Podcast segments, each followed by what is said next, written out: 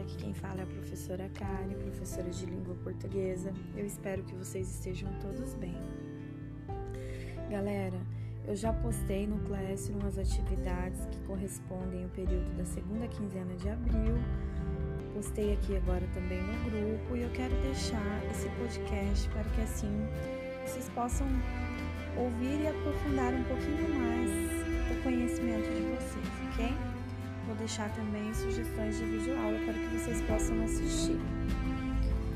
O que nós vamos falar um pouquinho agora é sobre o pré-modernismo, que é um dos conteúdos que eu coloquei na apostila agora da segunda quinzena. Eu coloquei também é, na segunda quinzena o conteúdo sobre sujeito predicado.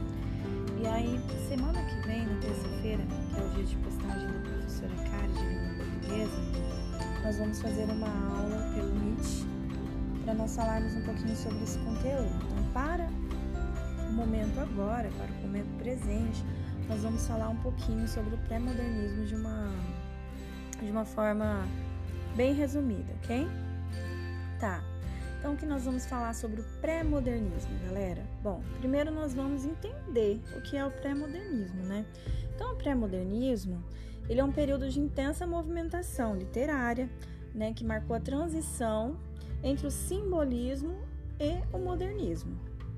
Ou seja, o simbolismo ele está acabando, né? O movimento simbolista está acabando e o pré-modernismo então vai chegar, né, para transformar é, para dar uma bagunçada em tudo, né? Para dar uma modificada em tudo, para depois então iniciar o modernismo, que é um movimento que nós vamos ver futuramente, ok? Por isso, galera, que para muitos estudiosos, inclusive eu até mesmo concordo com eles, esse período é, que nós chamamos de pré-modernismo, ele não pode ou não deve ser considerado como uma escola, é, como uma escola literária, perdão mas sim como uma preparação para o modernismo.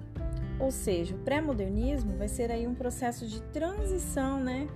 Processo de transição que vai abrir caminho para o modernismo, que é a escola literária que nós vamos ver futuramente. É, sobre o período do pré-modernismo, né? O período do pré-modernismo ele contempla desde o início, né, do século XX e ele vai terminar né, com a Semana da Arte Moderna que vai acontecer em 1922. Né? Nesse período do pré-modernismo, é, os autores, os escritores, eles passam a assumir uma posição mais crítica em relação à sociedade, aos modelos literários anteriores também. Por exemplo, eles rompem com a linguagem formal do arcadismo e exploram temas históricos, temas políticos, econômicos, ou seja, os escritores, autores, poetas, eles passam a assumir uma postura mais crítica em relação aos acontecimentos da sociedade naquela época, né? E naquela época o Brasil passava por momentos é, históricos importantes, como a República Café com Leite, algumas revoltas, como a revolta da vacina, revolta da chibata, revolta da armada, revolta de canudos, enfim, coisas que com certeza vocês já estudaram na disciplina de história e tudo isso, todos esses fatos, né, que estavam acontecendo na sociedade brasileira na época, causa impacto, né, sobre aquilo que os escritores eles vão escrever, tá? É, nós temos alguns escritores importantes né, nesse período pré-modernista. É, entre eles está Euclides da Cunha, Graça Aranha, Monteiro Lobato, Lima Barreto e Augusto do, dos Anjos.